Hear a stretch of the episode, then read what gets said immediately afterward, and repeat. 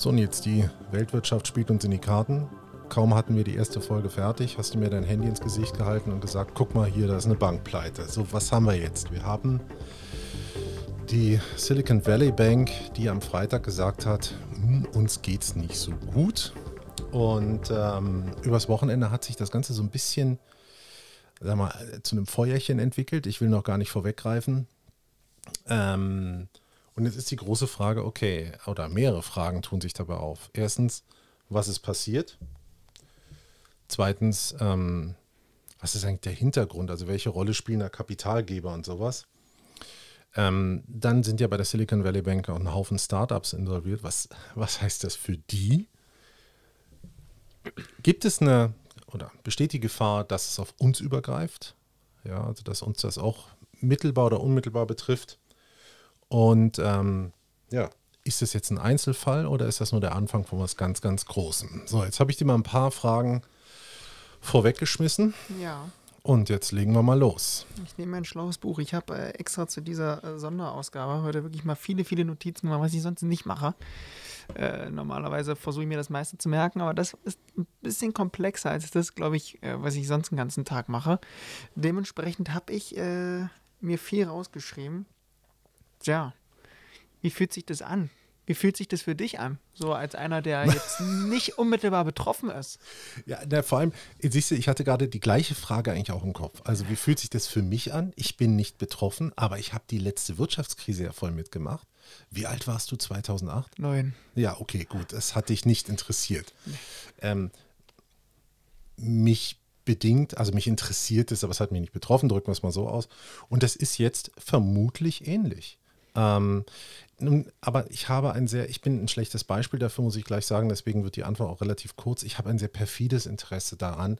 Ich interessiere mich genau für solche Fälle. Ich finde es halt toll, mir das anzugucken.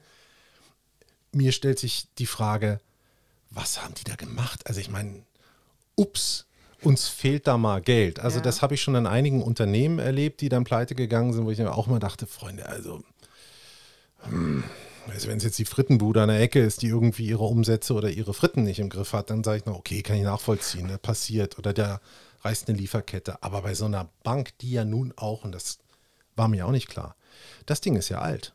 Das ist ja nicht so ein, hey, vor 20 Jahren mal eben in irgendeinem Hype gegründet oder ein Fintech. Ich dachte eigentlich auch erst so, als ich so hörte, dachte so, oh ja, so ein Fintech, naja, die haben es halt versemmelt. So ein bisschen wie diese Kryptobörse. Die, Ja, FTX. die, genau, über Ja. die wir letztens gesprochen Großartiger Fall. haben. Kommen wir, später, kommen wir ein andermal zu. Ja, bitte. Ähm, für mich, also sofort dann, die ersten, die ersten Erklärungen waren mir einfach auch zu dünne. Ja, das heißt, ja, äh, da ist so eine Lücke und da wollten wir nachschießen und ich vereinfache jetzt eher.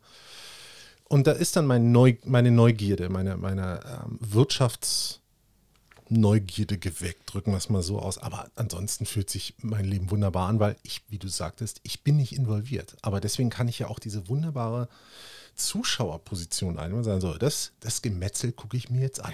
Jetzt sag du mir, wie fühlt es sich an? Ja, für mich, ähm, ja, also es ist so ein, so ein gemischtes Ding. Also als, als ähm, Marktteilnehmer, wie ich einer bin, ähm, fühlte sich das in den ersten Momenten schon wirklich unschön an. Ich meine, wir haben letzte Woche dann schon erlebt, als die ersten Nachrichten kamen, ja, hier könnte was am Busch sein, schon diese leichte Angst äh, im Markt gemerkt.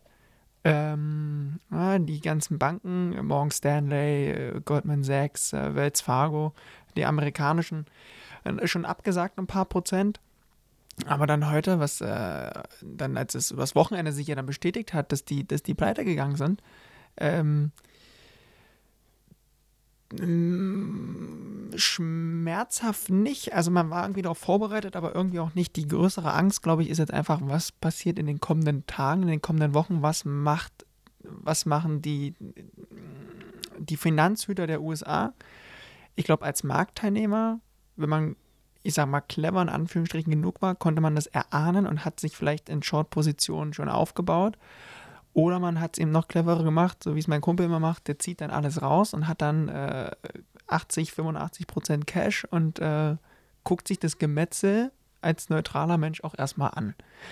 Ähm, dementsprechend, ich persönlich habe es nicht kommen sehen, aber habe mich darauf vorbereitet, dass dann ein, ein Kursrutsch kommt. Dementsprechend habe ich auch, auch ähm, jetzt die kommenden oder die ersten paar Stunden ähm, Gewinne noch nicht realisiert, aber einfahren können. Und äh, warte jetzt einfach mal ab und schau mal, wie, wie ich mir heute Abend dann denke, gut raus oder nicht raus. Ähm, an, ja. der, an dem Moment höre ich jetzt schon die ersten, die ersten Gedankenblasen unserer Zuhörer. Er sagt, wieso nimmt er die Gewinne nicht mit, verdammt? Ja. Wenn du sie schon ansprichst, wieso nimmst du sie nicht? Na, weil ich immer noch glaube, dass wir, also heute werden wir auf jeden Fall noch einen leichten, leichten Kursrutsch nach unten erleben oder haben wir ja jetzt zum jetzigen Zeitpunkt schon erlebt. Dementsprechend glaube ich, äh, werden sich die Gewinne bald realisieren. Aber viel wichtiger sind die, die neu eingesammelten Früchte, die man ernten kann. Und ähm, jetzt haben wir nochmal einen Weg nach unten gehabt. Wir haben psychologisch wichtige Marken unterschritten. Bedeutet für mich, okay, ich ähm, warte so lange, bis wir diese psychologisch wichtigen Marken wieder haben, die mir die Medien oder irgendwelche Analysten äh, sagen. Ähm, aus meiner Perspektive, warum nehme ich die sicheren Dinger jetzt nicht mit? naja, wo ich, macht, kann ja noch mehr werden. Und äh, hat man in Folge 1 schon, mein Risikomanagement ist nicht das, äh, was jeder nachahmen sollte. Dementsprechend äh, riskiere ich dann einfach auch mal nur einen Euro mitzunehmen am Ende des Tages, um mich über verlorene 200 oder mehr oder so zu ärgern. Ja, das haben wir schon mal grundsätzlich philosophisch besprochen. Ja. Das ist eine Weile her, stimmt. Ähm, ist übrigens auch eine wichtige Info grundsätzlich für alle, die diesen Podcast hören. Ähm, wir werden aber noch oft darauf eingehen, dass du dich sozusagen über den den 1 Euro am Ende des Jahres eher freust als über die, ja, die paar, die hätten sein können oder Ja. wie auch immer. Ähm, aber trotzdem nochmal, äh, also es fühlt sich unsicher an. Jetzt, der Vergleich ist vielleicht ein bisschen bescheuert, aber jetzt ist es genau drei Jahre her, dass wir, ich sag mal, eine ähnliche Nachricht bekommen haben. Vielleicht hat es ja damit zu tun. Da hieß es dann, in China gibt es ein Virus. So, und, da, und den Leuten geht's schlecht. Im Prinzip saß man im gleichen Boot, mehr oder weniger, und sagte, ja Gott, ist weit weg. Was habe ich damit zu tun? Ähm, drei Jahre später wissen wir viel. Eine Menge. War, Also glaube ich nicht, dass ähm, die Silicon Valley Bank das Potenzial eines Coronavirus hat, na, nicht die Bank, aber aber der Markt. der, auch nicht der Markt. Der Markt reagiert ja auf, auf das, was ihm gesagt wird. Also wir, wir um da am Anfang anzufangen, was macht, wer bestimmt denn den Markt? Der Markt wird bestimmt von den Anlegern und auf der anderen Seite von den Notenbanken und von den ganzen ähm, wichtigen Finanzmenschen dieser Welt. So. Weil du es ansprichst mit der Corona-Pandemie, richtig, wir hätten es ja nie gedacht, dass es ein Virus gibt, der uns irgendwann alle mal lahmlegt. Also niemand, auch die im Katastrophenschutz sagen nachhinein, naja, wir nicht gewusst, scheiße, gibt es ja wirklich.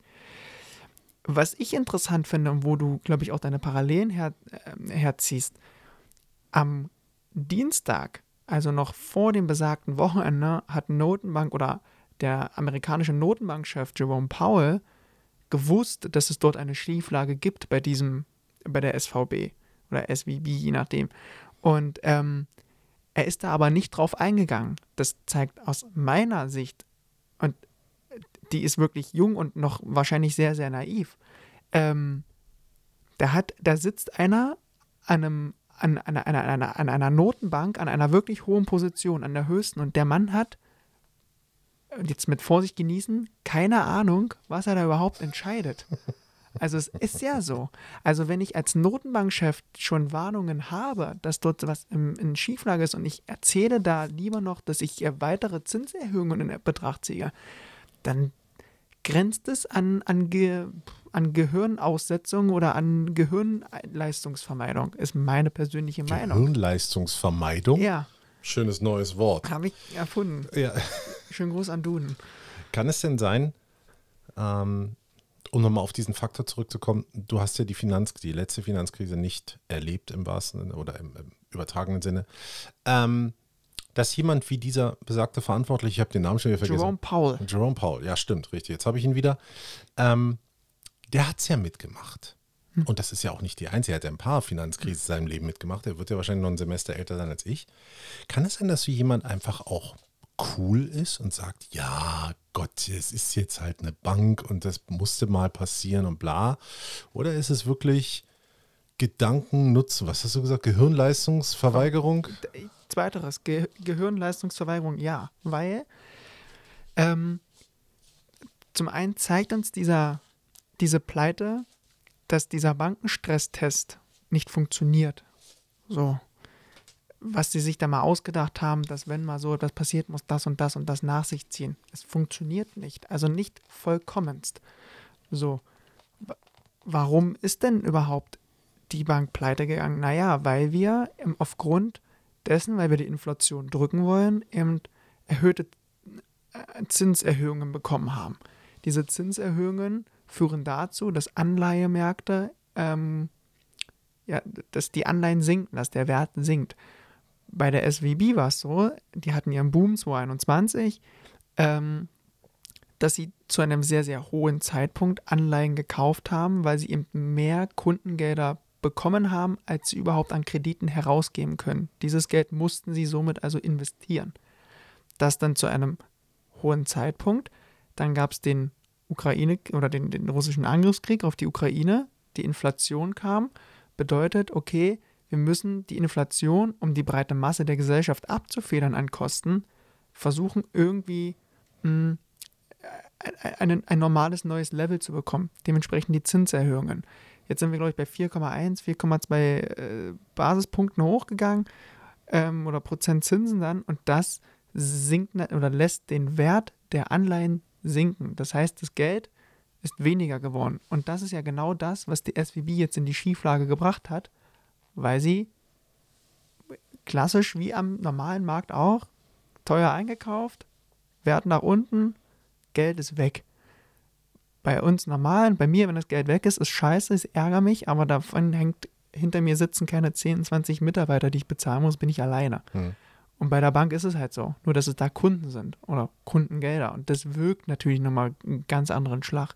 Und dementsprechend sage ich, die Federal Reserve, die Notenbank in Vertretung des Chefs Jerome Powell hat es nicht mitbedacht, dass so etwas passieren kann und ist meiner Meinung nach einer derjenigen, der sich auch zur Verantwortung stellen muss, warum das jetzt diese Ausmaße genommen hat. Weil sich danach hinzustellen und zu sagen, ja gut, wir retten euch nicht, Jux und Tollerei ist mir noch egal.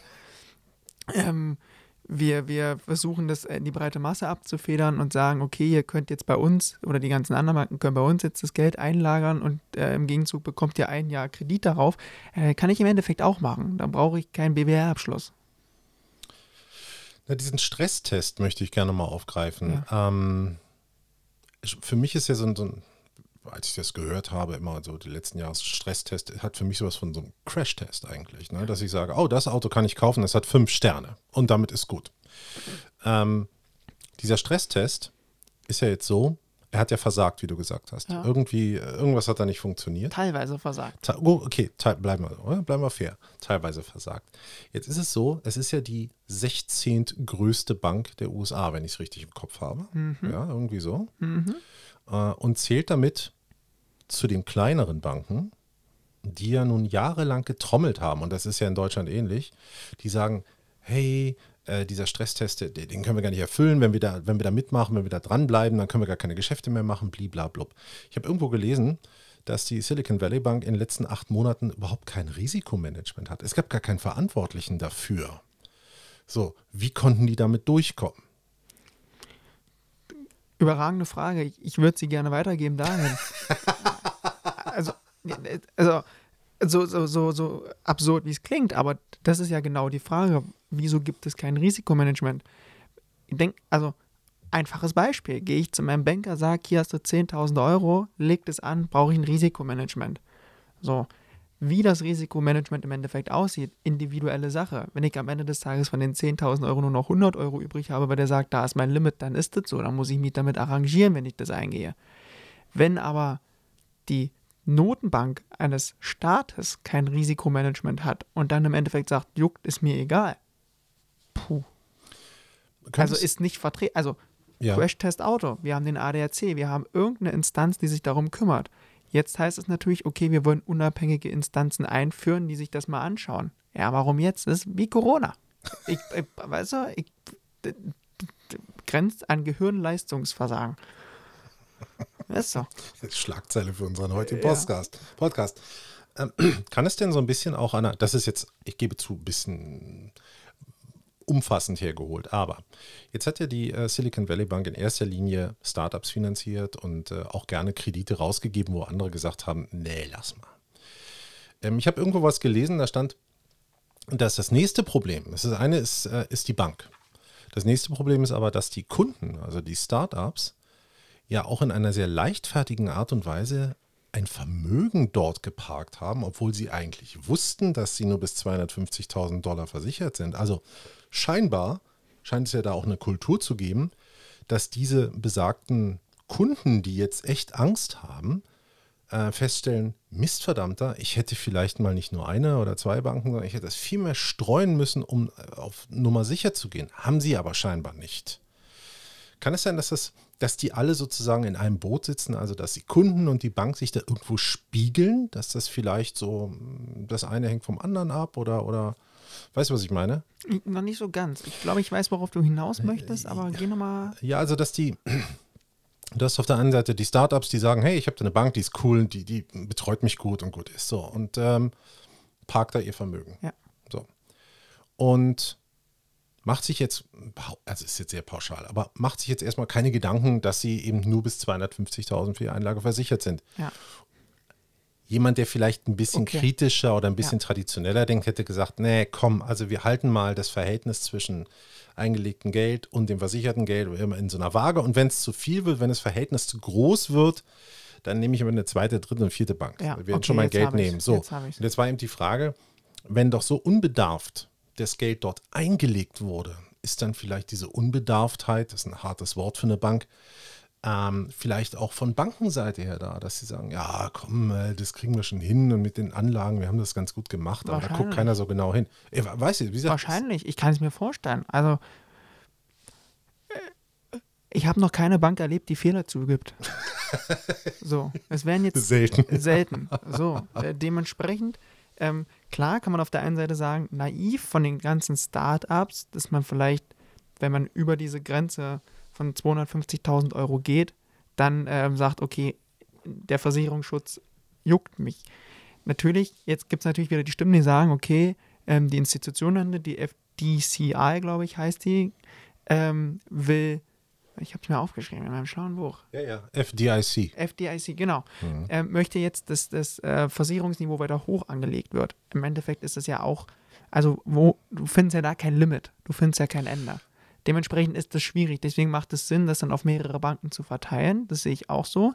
Fakt ist aber auch, die Silicon Valley Bank ist eben die Bank, die eben für Tech-Unternehmen oder eben für junge Startups eben die mh, von den Konditionen und von der ganzen Betreuung und von dem ganzen Aufwand drumherum eben das attraktivste war.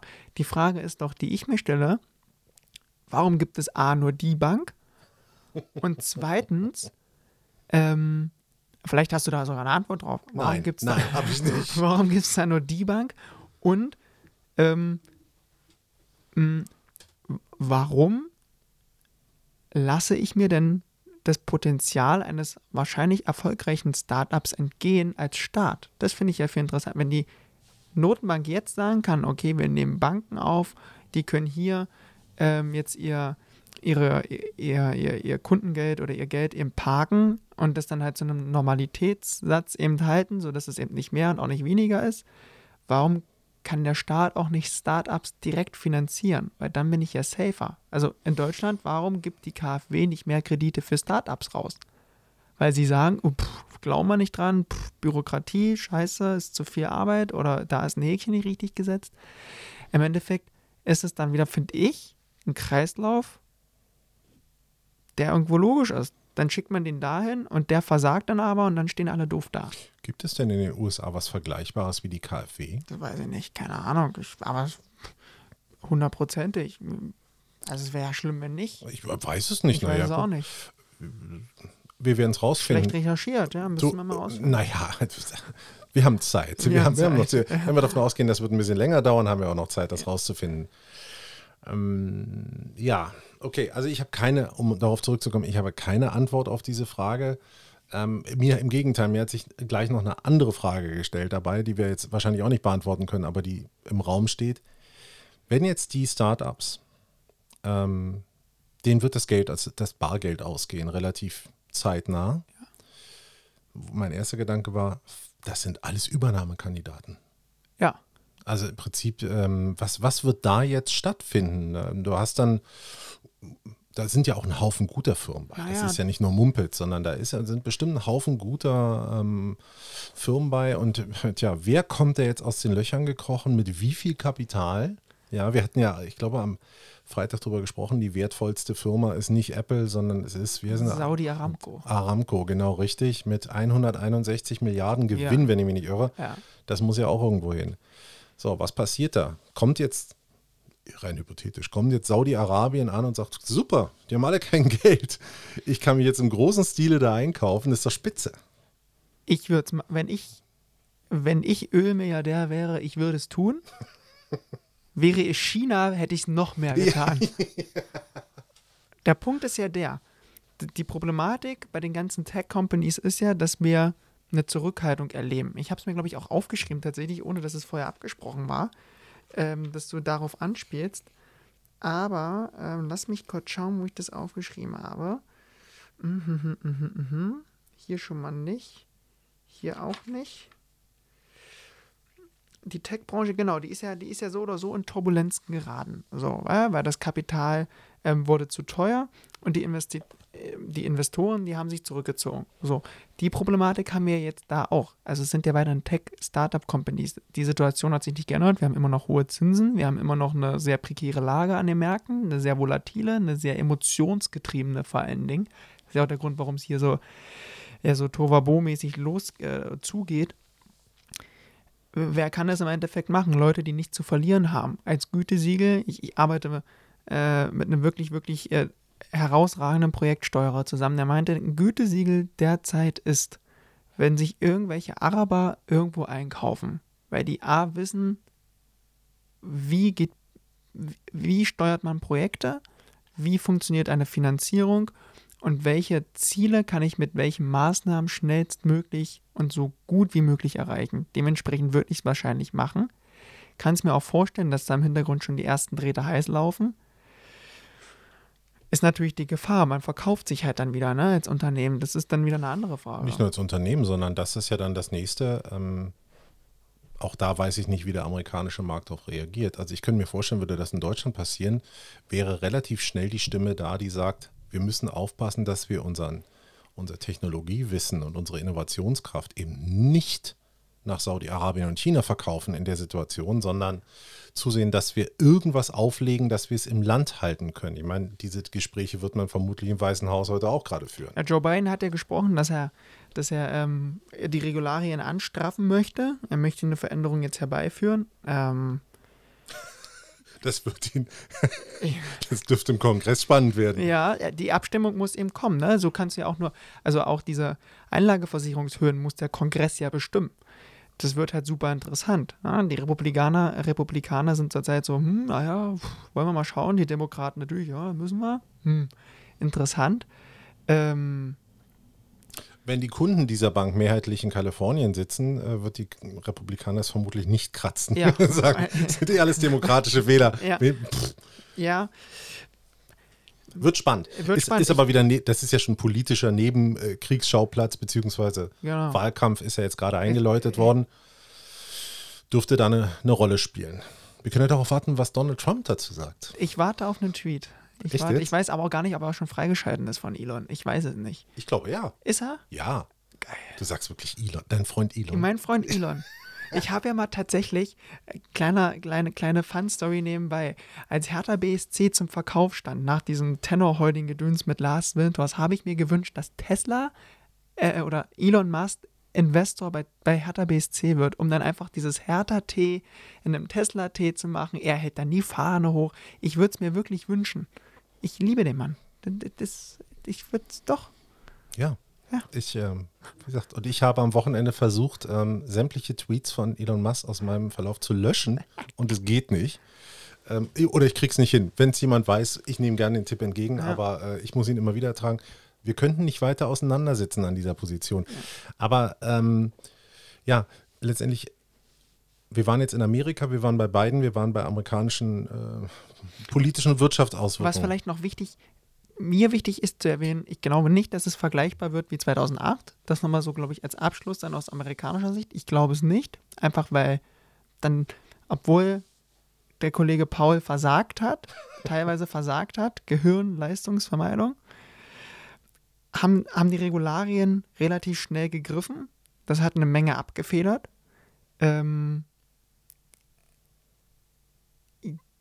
ich glaube aber auch, dass wenn ich lese, und ich glaube, jetzt wolltest du, glaube ich, zu Deutschland kommen, oder vielleicht schon. Ja, die Fra nächste Frage wäre gewesen, was bedeutet das jetzt konkret für uns hier? Genau, für uns. Ich würde noch nicht mal auf Deutschland gehen, ich würde noch eine Stufe höher gucken. Was bedeutet das für uns Europäer?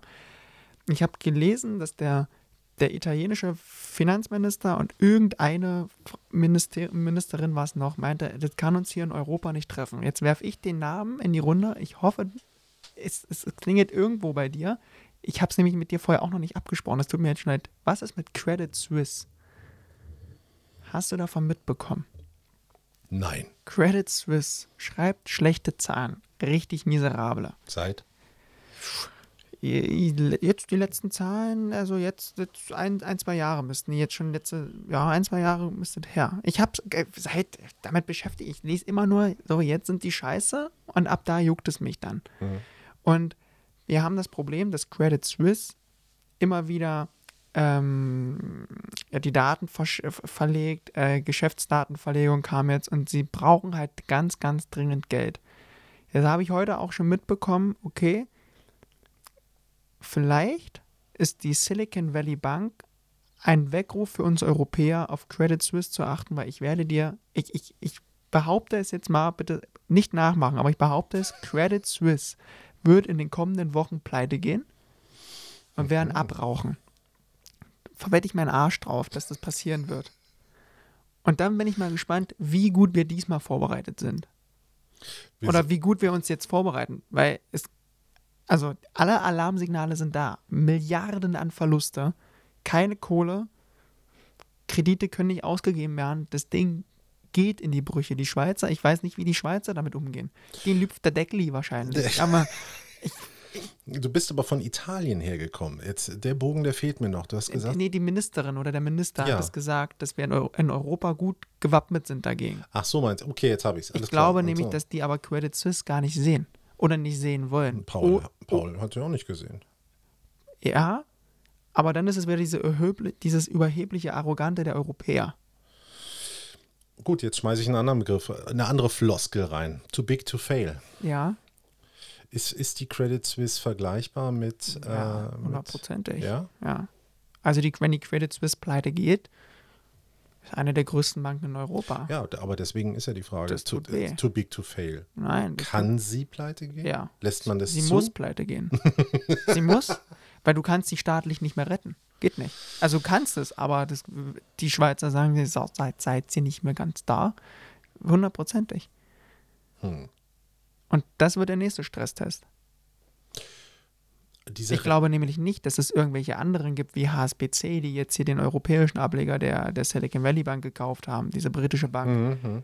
Ich glaube nicht, dass sich irgendwer, äh, dass irgendein Ableger da um die Ecke kommt, zumindest für den großen Teil. Oder Elon. Ich meine, es gibt ja auch Gerüchte, Elon übernimmt die SVB, aber ich glaube Echt nicht. jetzt? Ja, die Gerüchte sind da.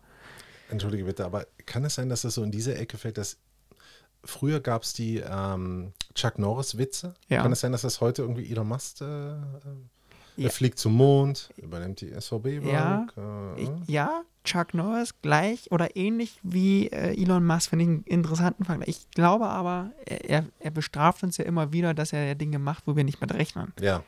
Das sind vielleicht 10 Prozent, aber die 10 Prozent haben es dann in sich. Ich meine, guckt der Dogecoin ein, an. Auch so ein Ding. Alle sagen, äh, was ist denn das? Er sagt to the moon, alle kaufen das. Marktmanipulation, schönen Tag. Hallo. Oh, okay. Ja? Also ich würde den Mann nie richtig abschreiben. An, an jedem Gerücht ist irgendwas dran. Das ist richtig, ja. Okay. Ähm, ich überlege gerade, ob ich weiter auf die Credit Suisse eingehe. Ähm, auf der anderen Seite, ich habe ja davon gar keine Ahnung. Ich müsste mich jetzt lustig durchfragen. Ich lass mich schon schauen, ob ich mir irgendwelche Informationen vielleicht irgendwo mal abgespeichert habe. Ähm, Na gut, ich meine, das ist ja. Ja, ich, genau. nehme, ich nehme es ja gerne steil entgegen, weil was du ja da ähm, jetzt gerade auf den Tisch gebracht hast, ist ja einfach ein vergleichbares Szenario. Dass du jetzt diese Bank ausgewählt hast, du wirst schon wissen, du, du beobachtest das anders als ich. Ähm, wie gesagt, ich kenne die, die Größenvergleiche nicht. Bis jetzt wurde ja immer viel gerettet. Glaubst du, das ist so ein bisschen wie diese Karstadt-Diskussion, die wir vorhin geführt haben. Glaubst du, es ist wirklich an der Zeit, dass man vielleicht auch eine Bank nicht mehr rettet? Dass man jetzt sagt, nee, gut, lecken, ist nicht. Vergiss Einem- es. Ja, machen die Amis ja, haben sie ja gesagt. Wir retten euch nicht.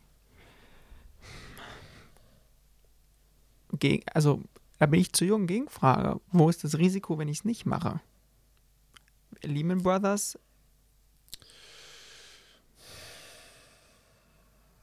Tja, wo ist, wo ist das Risiko, wenn ich es nicht mache?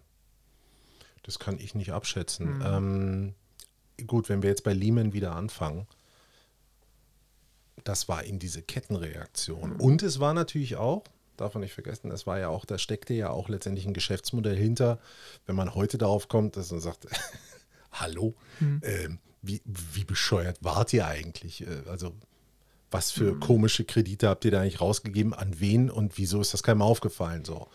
Das wird natürlich dann interessant, wenn man bei der, bei der äh, Silicon Valley Bank jetzt auch mal in die Bücher guckt und von mir aus feststellt, okay, gut, ähm, wer ist da eigentlich? Also wir reden ja interessanterweise davon, dass, da- dass diese Bank zu viel Geld hatte. Irgendwo steht, also so, so ein kleiner Internet-Running-Gag ist ja, die, die Bank ist daran kaputt gegangen, dass sie zu viel Geld hatte und dass das zu teuer wurde. Ähm, das ist ja nun nicht so wie, wie 2007, 2008, dass letztendlich keine Substanz, da ist ja scheinbar keine Blase hinter, wenn ich das richtig ja, einschätze. das stimmt schon. Oder wir sehen sie noch nicht. Ich weiß oder, es nicht. Genau, ich, oder wir sehen sie nicht. Das würde aber bedeuten, dass die Kredite dort oder dass dort Kredite vergeben wurden an von mir aus Startups, äh, wo nichts ist. Also so ein bisschen, das hatten wir ja auch schon. Ich denke da an die New Economy Blase. Da warst du, glaube ich, noch gar nicht geboren. Nee. Nee, da, das hast du nicht Nee. mitbekommen. Das, das war auch herrlich absurd, muss ich ja an dieser Stelle mal sagen. Auch wieder übrigens als Zuschauer war das so, so, schön absurd. Du hast äh, mitbekommen, okay, wenn einer gesagt hat, ich habe eine Idee mit Internet, kam irgendein Spinner um die Ecke und hat einen Koffer voll Bargeld dabei und gesagt, super, ich bin dabei. Und es gab hier auch in Berlin so ein, zwei Firmen, äh, bestimmt auch ein paar mehr, die wussten auch nicht mehr, wohin mit der Kohle. So. Die haben dann irgendwie auf dem Klo Wahlgesänge abgespielt, die sie übrigens vor Ort aufgenommen haben. Da haben extra jemand losgeschickt. So, das wären ja übrigens auch schon Anzeichen gewesen, wenn man sagt so, was macht ihr mit Investorengeldern? Ihr nehmt Wahlgesänge auf, um dem Klo abzuspielen? Okay, an diesem Businessmodell scheint irgendwas schief zu sein. Soweit sind wir ja bei der SVB noch gar nicht. Das, da gucken wir ja noch gar nicht hin. So, was, was kommt da noch? So, oder was kann da noch kommen? Jetzt ist natürlich die andere Sache, okay, welche anderen Banken zieht es mit? Das eine ist natürlich, dass die Stimmung jetzt kippt, dass man so, dass der Anleger sagt, na, wenn ein, wo, wo eine Bank schief hängt, hängen andere auch ja, schief. gerettet werden wir nicht am Markt gerade, ist das klar. Äh, Ja, ja. Dementsprechend haben wir Aktionäre eh einen Arsch gerade, ja, schon wund. Ja, gut. Oder aber du sagst nur, na gut, was, was, was soll's? Ja, jetzt schauen wir mal. Wir haben schon ganz andere Krisen überlebt. Klar, also zwei Seiten. Die Seite, die drin ist im Markt und äh, viel Cash äh, zu verlieren hat und die wahrscheinlich oder die Long-Position auf hatten, die tun sich natürlich gerade schwer daran. Die müssen es wieder irgendwo ab, abfedern, abfangen, was weiß ich. Ähm, die anderen hoffen wieder auf solche Chancen. Es gibt wieder die und die. Also es gibt wieder Tote und Lebende. Das, ne, Der Trick ist immer bei den Lebenden zu Weiß sein. ich nicht. Ich- Oder von den Toten wieder aufzuerstehen, je nachdem. ja, ich, ich würde jetzt, für mich wird es interessant, wo ich mich mit beschäftige, ist, was, was kann da jetzt noch kommen? Nicht, äh, ob da irgendwer jetzt noch pleite geht oder welche Kette das nach sich zieht, sondern die SVB, der Ableger in Deutschland, da gehört HelloFresh herzu. Oder die haben da äh, Kundengelder einge, eingebettet. Und äh, Lilium, dieses Flugtaxi-Unternehmen. Ich überlege ernsthaft eher in die zu investieren, als mich darüber vielleicht noch in den Abend zu versuchen zu sagen, okay, was passiert mit der Bank? Was passiert? Vielleicht rette ich HelloFresh, wenn ich denen mein Geld gebe. Habe ich nicht gerade gelesen, dass HelloFresh miese Zahlen schreibt? Das ist ja, ja, stimmt auch. Ich meine, muss ja, machen wir uns mal nichts vor. HelloFresh, ein furchtbares Unternehmen. Also wirklich Wer bestellt sich bitte schön? Also ich möchte dafür niemanden verurteilen, aber wer bestellt sich denn Essen in einem Karton, der ihm das nach Hause liefert und ich muss es immer noch selbst zubereiten? Will ich nicht. Entweder habe ich es schon fertig da oder ich gehe halt doch einkaufen. Naja, das war. Abgesehen jetzt von der Zielgruppe, okay, wenn du jetzt äh, wirklich neu modern denken bin oder schon ein bisschen schwächer auf den Beinen, dann ist es ja noch okay, aber ich muss es immer noch selbst zubereiten. Ja, vor allem ähm, inter Produkte. interessanter Exkurs, den wir gerade anstoßen. Ich habe mich mal eine, ähm, oh Gott, wie lange ist das her? Fünf, sechs, sieben Jahre mal sehr intensiv mit diesen, wie nennt sich das? Sind ja nicht reine Lieferdienste, das ist jetzt sozusagen ein Mahlzeit-Grundlagenlieferdienst. So nennen das Ja, jetzt. okay. In, in Zeiten von Gorillas frage ich mich, oder, oder Getir oder wie sie alle heißen, warum soll ich mich auf so eine bescheuerte Box festlegen? Äh, wo- vielleicht will ich die Tomaten gar nicht, sondern ich mag lieber die Zucchini haben oder irgendwie sowas. Das kann ich mir doch einfach alles zusammenstellen. Das Ding, ich, ich finde es zu teuer. Ich finde, HelloFresh ist zu teuer. Machen Sie einen Zehner weniger, sage ich, okay, cool, kann man machen. Ich hatte es nämlich mir überlegt für meinen Dad. Mein Dad, 80, äh, braucht auch Unterstützung mittlerweile, also ist pflegebedürftig. Ähm, ich hatte mir überlegt, das zu arrangieren, wenn ich mal nicht da bin, aber ich finde es zu teuer. Und dafür sehe ich das nicht ein. Heißt nicht, dass, äh, äh, nee, ich finde es zu teuer. Ich finde es einfach zu teuer. Naja, vor allem, weil ich Und mir das- immer noch für einen Zehner eine Pizza liefern lassen kann. Genau. Das ist ja der Punkt. Und die ist dann sogar schon fertig. Also, Und die ist fertig. ja, oder von, von Mc's oder wem auch immer, lasse ich mir einfach mein Essen liefern. Also es macht für mich, es macht keinen Sinn. HelloFresh macht für mich keinen Sinn. Es hat keinen Mehrwert in meinem Leben und ich glaube auch nicht in dem Mehrwert unser aller Leben. Trotzdem haben sie jetzt in Magdeburg ähm, eine riesen, riesen, riesengroße äh, Lagerhalle oder was das ist gebaut.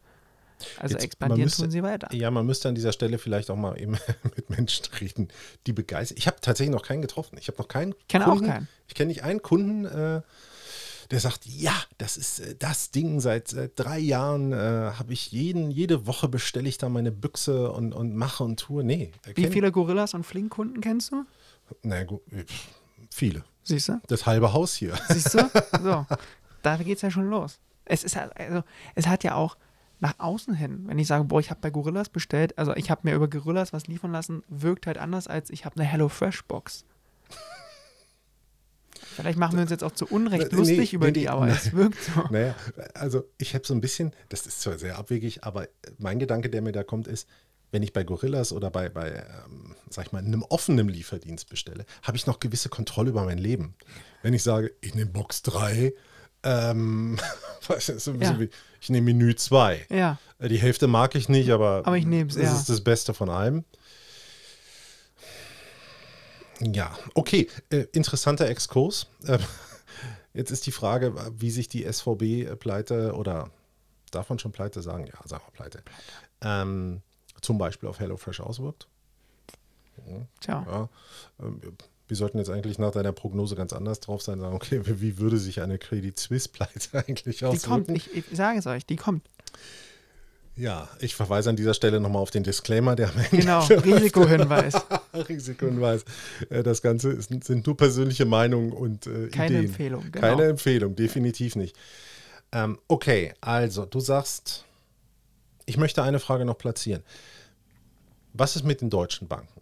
Die haben wir jetzt so elegant umschifft. Ja, also was ist mit wirklich der Deutschen Bank, der Commerzbank? Die haben alle ein bisschen nachgegeben. So, das ist ja nachvollziehbar. Glaubst du, da kommt noch was? Dass jetzt plötzlich von mir aus die Deutsche Bank so, ah ja, naja, wir haben da doch noch ein bisschen mehr drin, äh, tut gerade weh. Hm, kommt da sowas noch? Weiß ich nicht, ich glaube nicht. Ich habe es nicht im Gefühl. Faktisch stecke ich da nicht tief genug drin. Mein Gefühl sagt mir nein. Wobei auf der anderen Seite sagt mir mein Gefühl auch Deutsche Bank Hände weg. Ich weiß. Also da bin ich faktisch nicht tief genug drin. Mein Gefühl sagt mir, nee, da kommt nichts. Mein Gefühl sagt mir nur, Credit Suisse, dann kommt was. Deswegen finde ich SVB so interessant. Okay, das gucken wir uns also in Ruhe an. Ja. Gut, was erwartest du jetzt? Ähm, ich meine, das ist ja schließlich hier eine Sondersendung, die wir dazwischen geschoben haben. Freitag werden wir die nächste auflegen. Was erwartest du oder was denkst du? Was kommt in den nächsten drei, vier Tagen? Irgendeine, irgendeine Idee, irgendeine Ahnung? Morgen kommen ja Verbraucherpreise der USA. Ja. So. Bis dato, glaube ich, äh, wird es. Eigentlich muss es zurückhaltend sein, so wie es jetzt die Erfahrungen gezeigt haben, dass es dann immer ein bisschen seitwärts läuft. Und dann mal schauen. Die Zinsen haben sich, glaube ich, erstmal, die sind vom Tisch. Da werden wir nicht auf 0,5 Basispunkte hochgehen. Da gehen wir auf 0,2. Es ist wirklich schwierig. Ich glaube, der Markt wird sich rehabilitieren. Ich glaube, er wird, wird diese psychologisch wichtigen Marken wieder erreichen. Der DAX wird bei über 15.000 Punkte bleiben, wo er sich genau einpreist, weiß ich nicht, 15,150 vielleicht, was mit den Dow Jones und mit dem Nasdaq ist. Der Nasdaq wird über 12.000 Punkte bleiben, davon gehe ich aus. Was der Dow macht, pff, ist mir eigentlich auch völlig egal, was der macht. Ähm, ich glaube, wir werden, wir werden zum Ende der Woche wieder ein bisschen bullish. Wir werden keine, keine, keine, keine große Angst erstmal spüren weiterhin im Markt. Es sei denn natürlich, irgendeine News kommt jetzt gleich wieder irgendwo morgen um die Ecke. Ja, und dann mal schauen von Woche zu Woche. Ich glaube bullish. Ich glaube, es wird bullish. Und versuche dann eher meine Positionen wieder neu zu eröffnen und mit mehr Cash in den Markt zu gehen, weil ich diesmal glaube, dass beide Dip der richtige Weg ist. Und somit hätten wir ähm, das Schlusswort aus dem Bauch von Nils. Ähm, und am Freitag werde ich genau da wieder ansetzen. Macht das. Super. Danke dir. Danke dir. Risikohinweis und Haftungsausschluss. Wir weisen darauf hin, dass die Inhalte in diesem Podcast ausschließlich der allgemeinen Information dienen und keine Empfehlung zum Erwerb oder der Veräußerung bestimmter Finanzinstrumente sind. Somit stellen sie keine Anlageberatung dar. Wir können nicht einschätzen, inwiefern die im Podcast gemachten Empfehlungen ihren Anlagezielen, der Risikobereitschaft und der Verlusttragfähigkeit entsprechen. Wer somit auf Basis dieses Podcasts etwaige Anlageentscheidungen trifft, trifft diese auf eigene Verantwortung und Gefahr. Dadurch haften wir nicht für Verluste, die Sie aufgrund von Informationen und Kommentaren getroffen haben